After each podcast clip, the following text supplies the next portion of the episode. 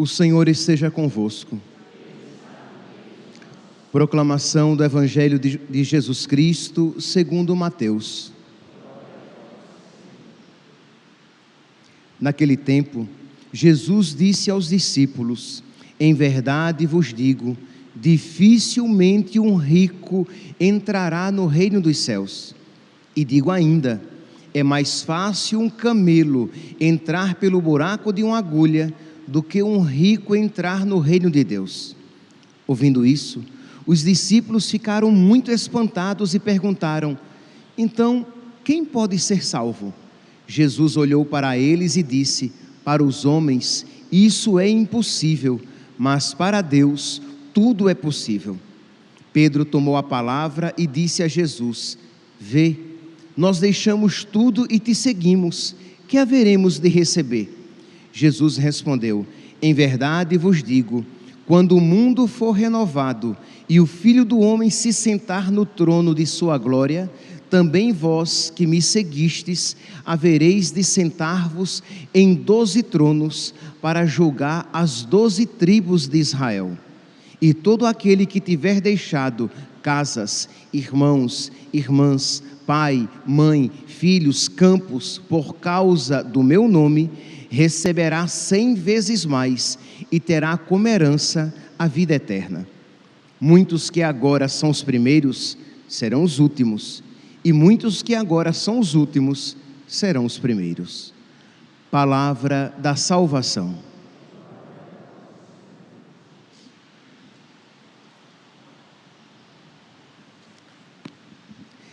Caríssimos irmãos e irmãs, o Evangelho de hoje é uma continuação imediata do evangelho de ontem.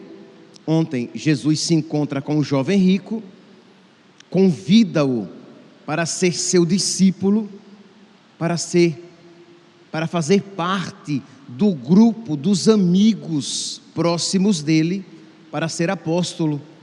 Só que aquele jovem que seguia alguns mandamentos, que seguia os mandamentos, mas não estava disposto a uma generosidade maior. Aquele jovem se entristece e vai embora. E aí Jesus, vendo aquela atitude, Jesus diz: Em verdade vos digo, dificilmente um rico entrará no reino dos céus, porque com muita facilidade nós deixamos o nosso coração se apegar às riquezas.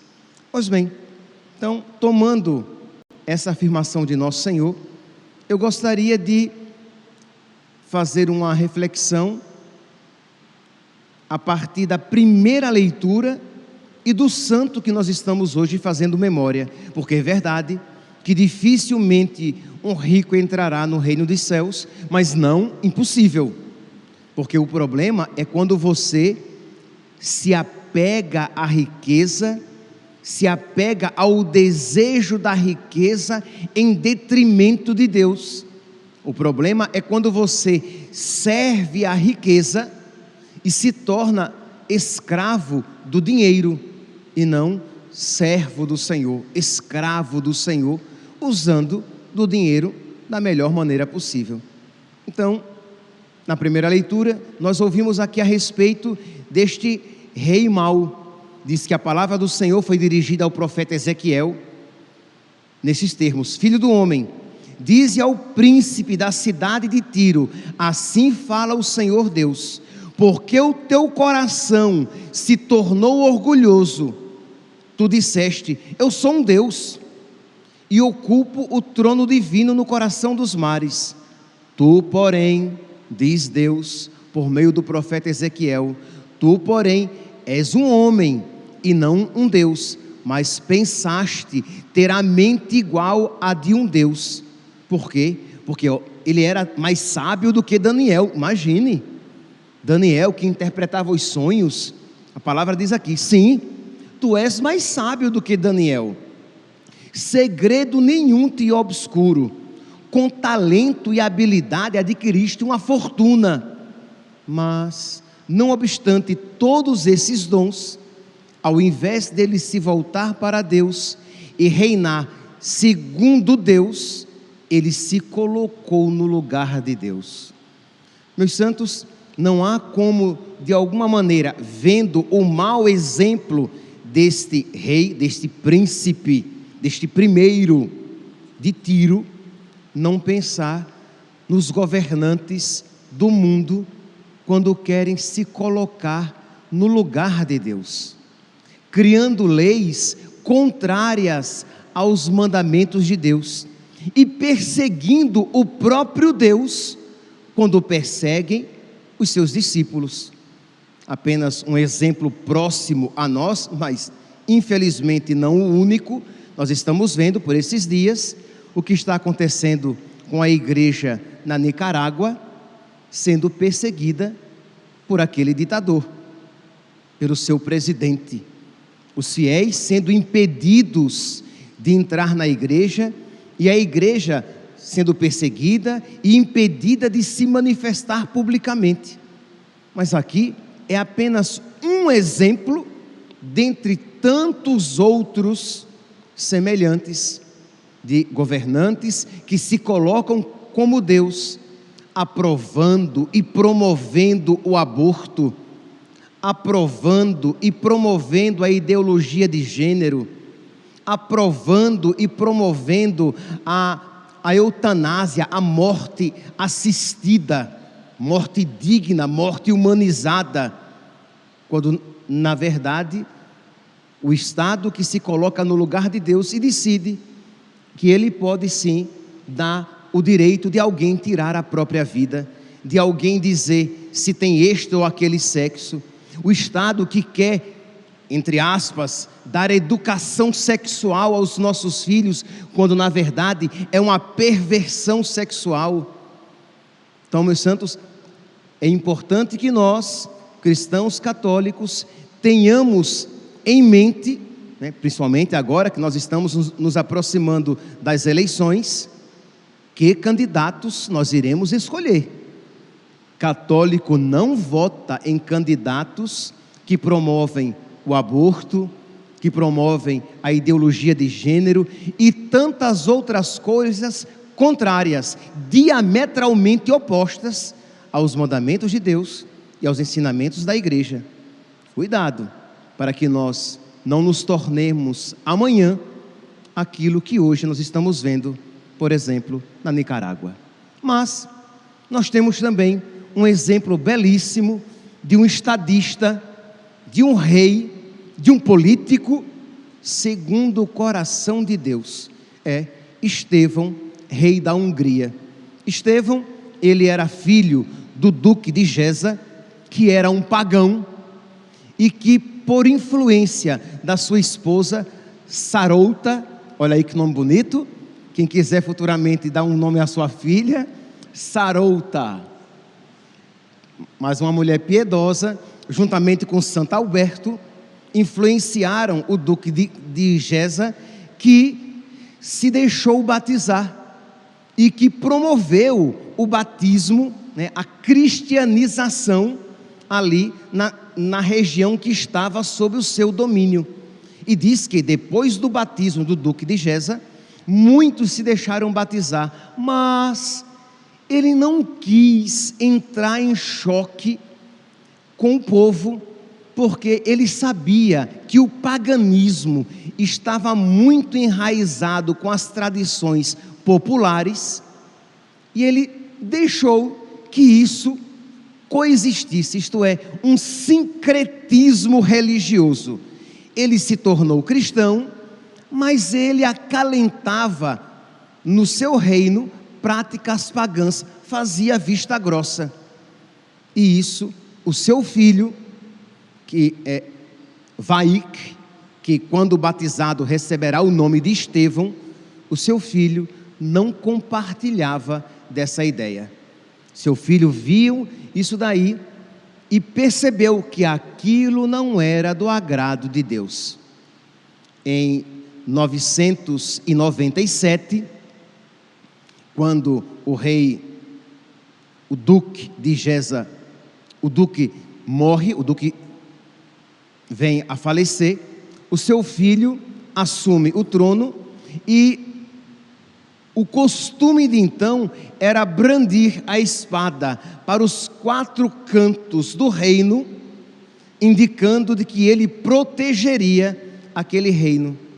E diz que Estevão, Estevão diz que ele, sim, ele empunhou a espada, dizendo que protegeria o reino, mas também e principalmente com a arma espiritual, com a fé, de que ele se empenharia a evangelizar todo o seu reino, de que ele se empenharia para que todos se tornassem cristãos e de que ele se empenharia a tornar as leis do Estado, as leis do seu reino, de acordo com as leis de Deus, porque estas é que são verdadeiramente boas. Pois bem, diz então que para que ele pudesse desempenhar bem o seu reinado e pudesse deixar posteridade, ele vai se, se casar e procura uma noiva, uma futura esposa, que compartilhasse da sua fé. Ele não estava pensando, olha aqui, meus santos, rapazes, homens que querem se casar, o exemplo de Santo Estevão é importantíssimo. Ele não estava procurando uma mulher que fosse bela segundo os padrões do mundo.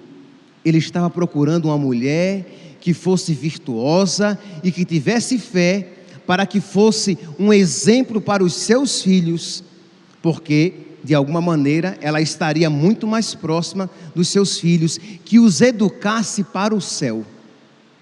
Então, muitas vezes, o rapaz, o critério que o impulsiona à busca da sua esposa, da sua futura esposa, são critérios puramente estéticos, puramente sensíveis. Se ela é bonita, se ela é atraente. Entenda? É claro que tem que ser alguém de alguma maneira agradável a você, mas este não pode ser o critério único e primeiro. Pode ser um dos critérios, mas não nem de longe o principal. Então ele ouviu dizer que a filha do rei Henrique, Santo Henrique da Baviera, que seria declarado santo depois, que a filha do rei Henrique da Baviera era uma moça virtuosa que tinha sido, que estava sendo educada num convento pela tia que era abadesa, e ele então queria com ela se casar. Seu nome era Gisela. Diz então que ele procurou é, se encontrar com ela para pedir-lhe a mão, só que a tia, a abadesa, disse: Eu não vou consentir minha sobrinha se casar com um bárbaro recém-convertido, porque imagine, o pai de Estevão era pagão, tinha se convertido, então Estevão era de alguma maneira, não era alguém de uma linhagem cristã, era um recém-convertido por causa do seu pai. Mas como era rei, aceitou que viesse visitar a sua sobrinha. Ela era irmã, né, a, a, abadesa era irmã do rei, então tinha muita influência. Diz então que sem a, sem a moça saber, ela pediu que a moça ficasse no jardim do convento, como normalmente ela ficava em oração. E o rei chegou, é, Estevão chegou. Quando Estevão viu de longe a sua pretendente rezando, ele esperou que ela terminasse a oração, porque não era conveniente que ele atrapalhasse um diálogo que ela estava tendo com o Rei dos Reis e Senhor dos Senhores. Meus santos, isso é um exemplo para nós, tá?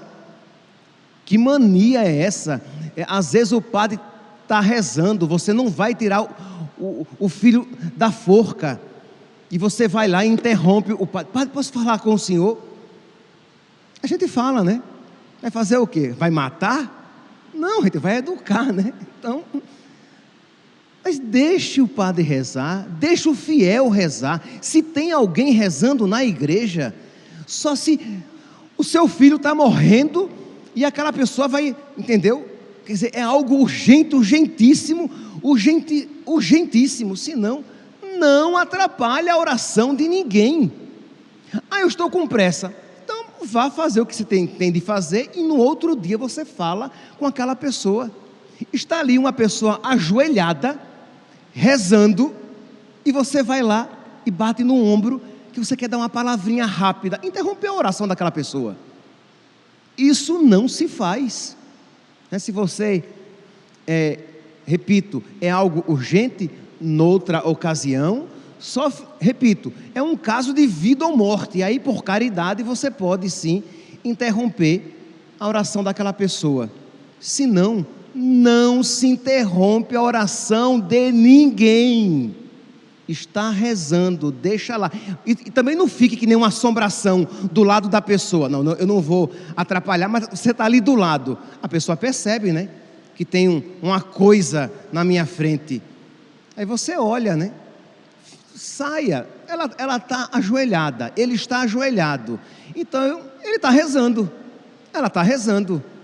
Então você fica bem longe. Quando a pessoa se levantar e sair da igreja, você vai conversar ou, e muito menos, de você ficar conversando dentro da igreja, causando barulho, conversando à porta da igreja e incomodando aqueles que estão dentro da igreja querendo rezar. Ter este zelo pela oração das pessoas, porque elas estão conversando com alguém muito importante, com alguém muito digno, e eu não posso incomodar. Então, Estevão embora fosse rei, sabia que ele era apenas um súdito, um vassalo diante do Rei dos Reis e Senhor dos Senhores. E ele esperou. E diz que a véia abadesa, vendo de longe aquela atitude, ganhou-lhe o coração. Ela disse: Não, ele é filho de bárbaro, mas ele será um bom marido para minha sobrinha. E deu né, a permissão e eles se casaram. Então, mas foi aquela atitude. Pois bem, uma vez casado, reinando, ele se empenhou, repito, de fazer com que as leis né, do, seu, do, do seu reino, do seu estado, do seu país, se adequassem com as leis de Deus. Imagine, meus santos, hoje, então, é um dia tão importante de nós, na nossa oração pessoal, pedir a Deus que nos conceda dirigentes, governantes, políticos, que se saibam criaturas e não deuses, como o príncipe aqui da, da primeira leitura, que se saibam servos de Deus e que sejam obedientes às leis de Deus e não tiranos que querem fazer as coisas segundo a sua cabeça, mesmo que contrárias, aquelas coisas contrárias à vontade de Deus. Mas nós somos responsáveis quando, sabendo a opinião daquelas pessoas, e damos o nosso voto a elas, iremos responder diante de Deus. Pois bem, e aí, Santo Estevão queria receber do Papa o título de monarca cristão, de que a Hungria fosse reconhecida como uma monarquia católica. E ele então pede ao Papa essa graça, e no Natal do ano mil, ele é coroado como um rei católico. Ele morre com 69 anos, e ele, ao morrer, ali no leito de morte, perguntam a ele, assim, qual o segredo, qual a receita do sucesso da cristianização do seu reino. Como é que ele conseguiu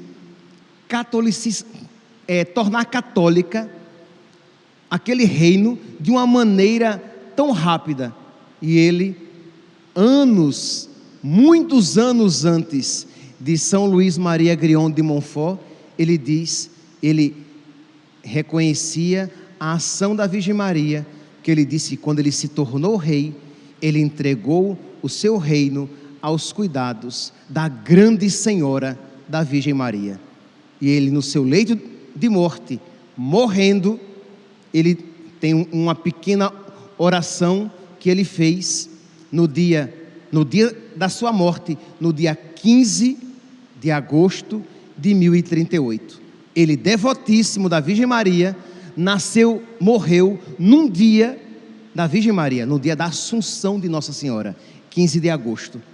E ele reza: Grande Senhora, Rainha do céu, é a vós que eu dirijo minha última oração e confio aos cuidados, e confio a vós os cuidados da minha alma.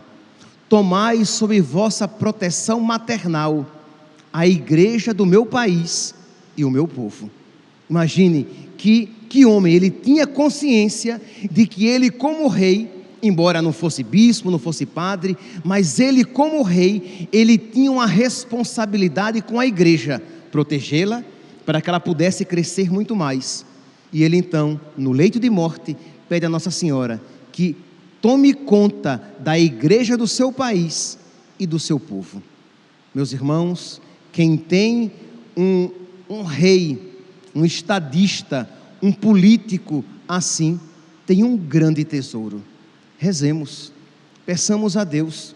Mas ele não é apenas um exemplo de estadista, de rei, de político, ele não é apenas um exemplo de, de homem, de marido, que escolhe a esposa pensando né, nas qualidades espirituais, primeiramente, e não simplesmente nos dotes físicos de beleza, mas ele é também um exemplo de pai que deseja o céu para os seus filhos.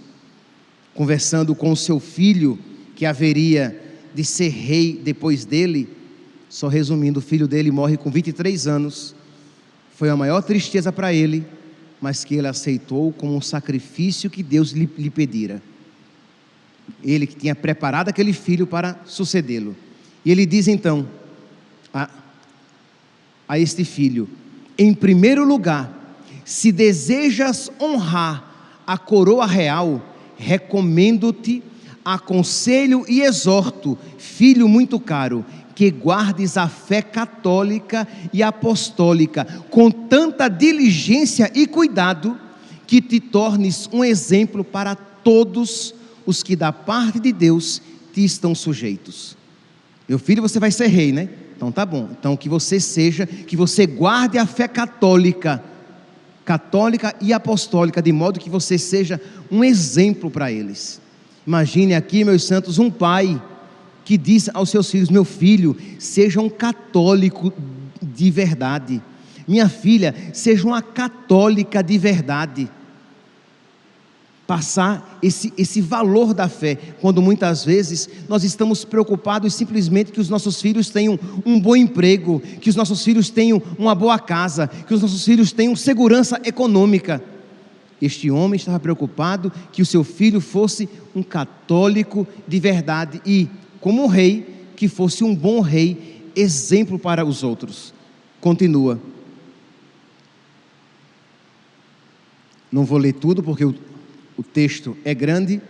Em nossa monarquia, meu filho muito querido, doçura do meu coração, esperança da continuidade de nossa linhagem, rogo-te e ordeno que por tudo e em tudo, firmado na piedade, sejas propício não apenas aos parentes e próximos, isto é, isto é, que você seja bom não apenas com seus parentes e com com aqueles que lhe são próximos. Não apenas aos príncipes e aos chefes, não apenas aos reis e vizinhos, mas também aos estrangeiros e a todos os que te procurarem. Seja bom, meu filho, e seja bom não apenas com esses que são próximos a você, seja bom aos pobres, seja bom àqueles que o, que o procurarem, e seja bom com os estranhos Percebe aqui que valores ele ensina ao seu filho que os pais podem e devem ensinar. Já meu filho seja um homem de palavra, minha filha seja uma, uma, uma moça generosa, uma moça modesta, um homem virtuoso. A gente só ensina valores materiais. Seja esperto, seja trabalhador. Nada disso é mal, tá? Pelo amor de Deus. Mas percebe que muitas vezes a formação que os pais passam para os filhos é apenas uma formação materialista, imanente. Seja estudioso, seja estudiosa. Tá bom, pelo amor de Deus, né? Ser estudioso é virtude, tá? Tá bom, seja, seja estudioso, seja preguiçoso não. Preguiça é pecado capital. Mas o problema é que, percebe, ser estudioso para ter um bom emprego, ter um bom emprego para ter dinheiro. Ter dinheiro porque é a melhor coisa que se pode ter nesse mundo. Dinheiro. Quando ele diz: Meu filho, seja bom, seja generoso, e seja bom e generoso com todos. Continua. Ser misericordioso. Não, continua. Pois a prática da misericórdia te leva à máxima felicidade. Se você for misericordioso, você alcançará a máxima felicidade. Ele está falando o quê? Do céu. Os que praticam misericórdia alcançarão misericórdia. Ele vai.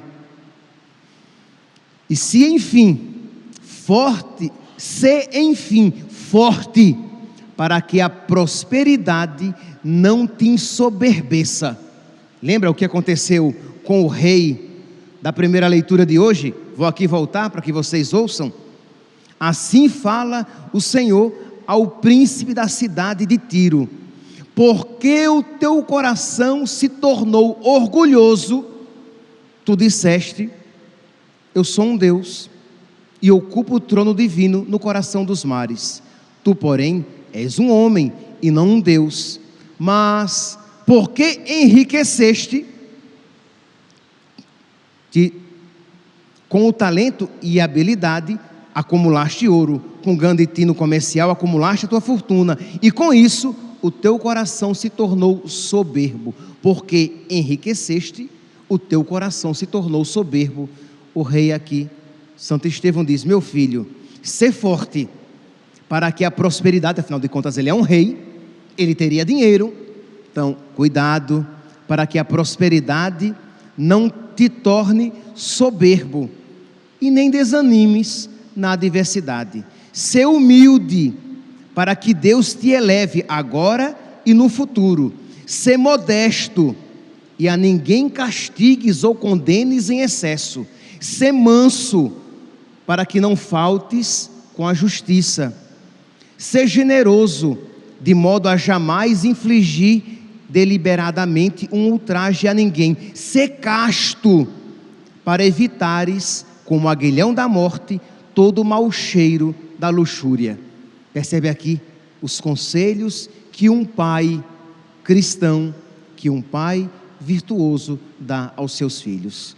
Que o exemplo, meus santos, de Santo Estevão ilumine, inspire, quem sabe, os nossos políticos, os nossos dirigentes, os nossos pais, os homens, mas que a sua oração que na sua oração ele interceda por todos nós, para que nós desejemos agradar a Deus com todo o nosso coração, como ele em sua vida desejou. Louvado seja nosso Senhor Jesus Cristo, para sempre seja louvado.